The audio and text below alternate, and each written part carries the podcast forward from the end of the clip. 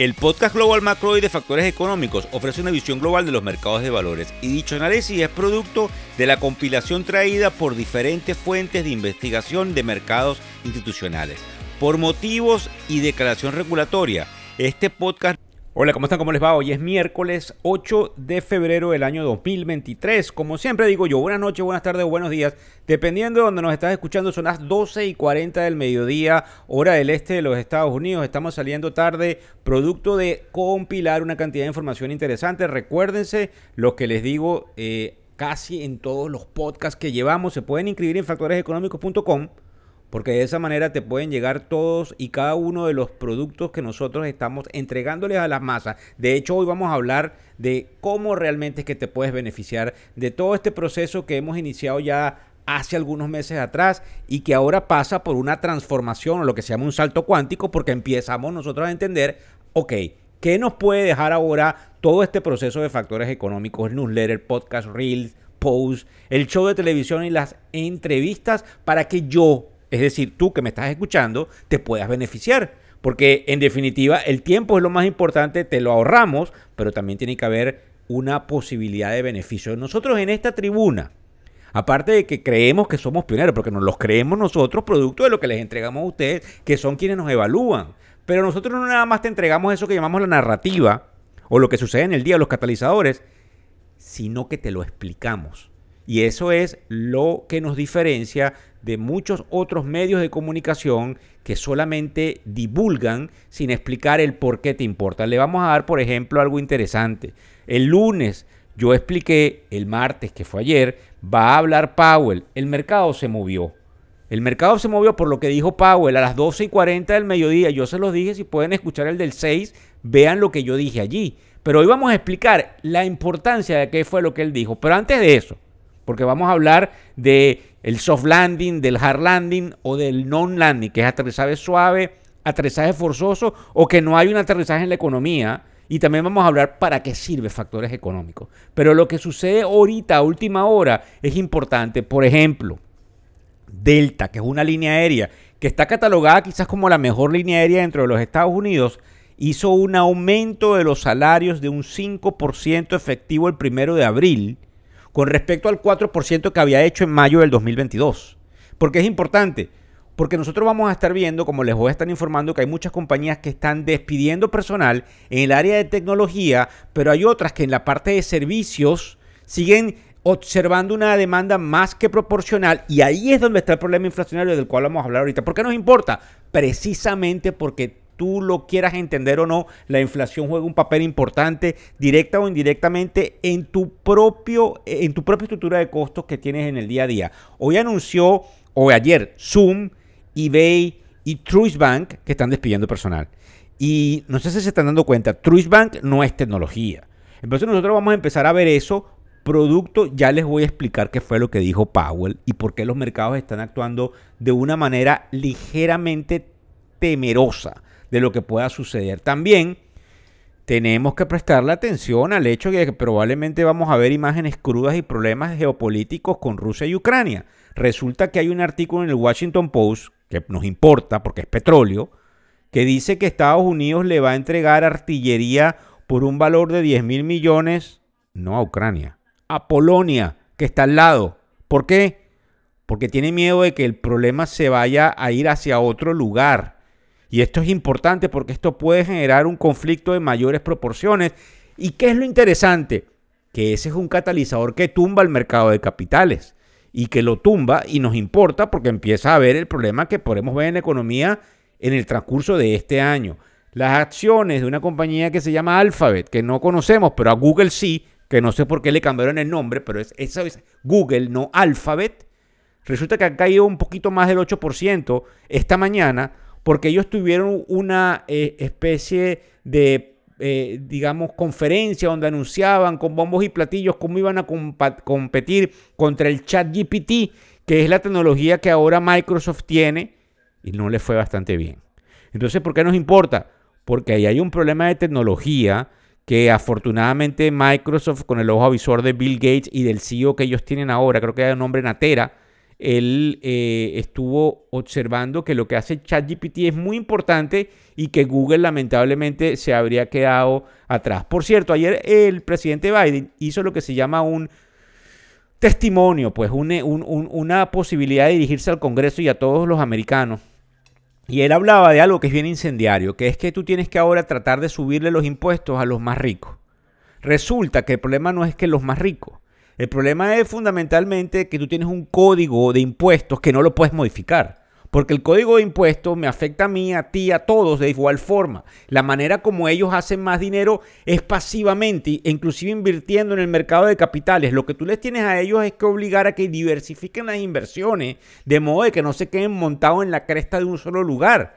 Pero fundamentalmente no los puedes tratar de, de taxar a otra tasa porque no tiene sentido porque lo que estás es reestructurando un código eh, de impuestos que ya lo pensaste de esa manera y, para todos es igual. Es decir, si tú tienes inversiones activas o, o, tú ganas dinero por un trabajo, tú estás pechado de diferentes formas de si tú lo haces pasivamente y ese código no lo puedes alterar de la noche a la mañana a los niveles que tú crees como lo dice incendiariamente Biden, que tuvo un discurso bastante polémico, porque aprovechó, como cualquier político, de hacerlo muy político hacia el lado demócrata, atacando al lado republicano y, lamentablemente, tratando de perder la oportunidad de buscar la unión en un país que está totalmente polarizado. Fíjense ustedes una de las cosas rápido aquí que nos interesa. Todos están hablando de si la economía va a una recesión o no, pero ustedes probablemente han escuchado en inglés soft landing, que es un aterrizaje suave, hard landing, que es un aterrizaje fuerte, o non landing, que no vayamos a un non landing. Vamos a explicarlo y ver el escenario donde estamos. Si el soft landing sucede es porque hay una recesión leve, en una recesión debería haber un poquito de pérdida de empleos, que eso no está sucediendo, y un decrecimiento económico en, en función del Producto Interno Bruto, que tampoco está sucediendo hoy por hoy. Hard landing, eso es una recesión como la que tuvimos en el 2008, no una depresión como la de los años 30, que fue peor, pero sí una recesión importante, que puede venir producto de lo que nosotros nos da miedo que haga la Reserva Federal. Ya se lo voy a explicar. Y un non-landing que es que no haya ningún aterrizaje, pero que obviamente la inflación esté un poco controlada, pero sigamos teniendo inflación solo que un poco controlada. Y obviamente eh, el hecho de que la inflación sea moderada. Es aquí donde viene la situación importante. Oigan esto. El Banco Central, a través de Jeremy Powell, ha dicho que ellos quieren que la inflación baje al 2%. La inflación es muy difícil que baje esos niveles. De hecho, hay una gente que está hablando ya el día de hoy de que podamos ver que la inflación vuelve hacia arriba, momentáneamente. Entonces, los niveles como tú los calculas no te los ponen por el 2%, sino por el 3 o el 4. Entonces, él se ha encargado en todos y cada uno de sus, de sus speech, testimonios, cuando él habla, nosotros tenemos una meta de poner la inflación en el 2%.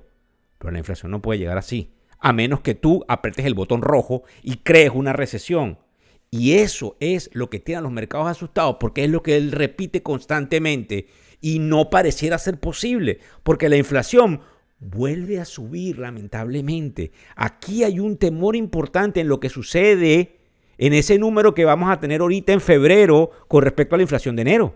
Hay que prestarle atención porque en Europa se ha dado la vuelta en ciertos lugares, incluyendo en España. Entonces hay que prestarle mucha atención porque aquí es donde viene el miedo de que, que es lo que nosotros ahora estamos examinando durante las últimas 24 horas, que es que el presidente de la Reserva Federal tenga que ir más fuerte para apagar la inflación y las expectativas inflacionarias y me genere una recesión que la sintamos hacia finales del 2023, donde sí veamos una pérdida de empleos en todos los sectores y una caída, como lo dije ayer en uno de los reels que puse en las redes sociales, del mercado inmobiliario. ¿Cómo te puedes beneficiar en factores económicos? Porque una de las cosas fundamentales es si tú inviertes o no en el mercado de capitales y cómo lo puedes hacer sin que tengas intermediarios. ¿Será que yo abro una cuenta en Robinhood? ¿Qué es Robinhood? ¿Será que yo abro una cuenta en eTrade? ¿Qué es eTrade? ¿Será que lo hago yo mismo? No tengo el tiempo, debo comprar el Bitcoin, me dicen que puedo comprar opciones, ¿cómo lo hago? Bueno, nosotros estamos incentivando la inversión, pero no que tú te pongas como una persona ahora hacer, entre comillas, day trading. Y eso es precisamente lo que estamos en contra de este proceso. ¿Por qué? Porque entonces tú no sabes cómo controlar lo que se llama la volatilidad implícita de los últimos 30 días, ni tienes una cantidad de conceptos, además de que es lo más cercano a lo imposible, de que tú consistentemente ganes sin que tengas un equipo de trabajo y sin que comprendas cómo funciona la estadística, la matemática y la información. ¿Qué es lo que vamos entonces a hacer en la tribuna? A que aprendas a invertir a mediano y a largo plazo cuáles son las herramientas de tecnología, porque es importante una cosa que se llama Robo Advisor, dónde debería abrir la cuenta, cómo comparo uno o dos con dos, con tres, cómo comparo la casa de bolsa, Víctor, que yo estoy aquí en Perú, en Lima, yo estoy en Venezuela, yo lo quiero hacer, pero lo quiero hacer con el mercado internacional, ¿a dónde podría acudir? Mira, Víctor, no se trata de que tú me lo recomiendes, sino que, Víctor, esta gente me está recomendando esto, esto es serio. Eso es lo que hacemos en factores económicos. Tratar de entregarte realmente quiénes son los actores de calidad, porque hay un círculo definitivamente cerrado en cada uno de los países, en Brasil, en Panamá, en Colombia, en Perú, en los Estados Unidos. Además de cuál tecnología tienes que tener. Tú probablemente tienes en tu trabajo una cosa que se llama el 401k, 401k. ¿Cómo, ¿Cómo, se está manejando eso? ¿Cómo yo puedo hacerle los planes de retiros a, mí, a mis hijos? ¿Con quién lo hago? Bueno, ¿Cómo me, ¿Cómo me debo comportar mejor con mi asesor de inversiones? Con el asesor de inversiones de mi papá, Víctor. Mi papá tiene dinero con Morgan Stanley, con, con Bank of America Merrill Lynch. ¿Cómo, ¿Qué es lo que yo debo preguntar? Porque esos son profesionales. Esos no son ningunos novatos. Entonces, eso es lo que nosotros tratamos de hacer en la tribuna, además de hacerles entender a ustedes que tienen que activamente tomar las riendas de ese proceso porque nos acercamos hacia la edad de retiro y hay una parte fundamental que tiene que ver de cómo administras tus activos. Estás sentado en una cantidad de dinero en la casa, pero en algún momento vas a necesitar eso que se llama el equity de la casa para poder vivir lo que se dice tus años dorados. Entonces, aquí es donde se convierte el problema de que si tú no lo comprendes es muy complicado. Y para culminar el podcast de hoy y el por qué nos importa, ¿Por qué te importa todo lo que hacemos en el newsletter? Que vamos a hablar exactamente de qué es, del podcast y de una cantidad de cosas. No, no vamos a hablar hoy. No, no, no, no te equivoques, ya voy a terminar. Te interesa todo lo que hacemos desde la tribuna.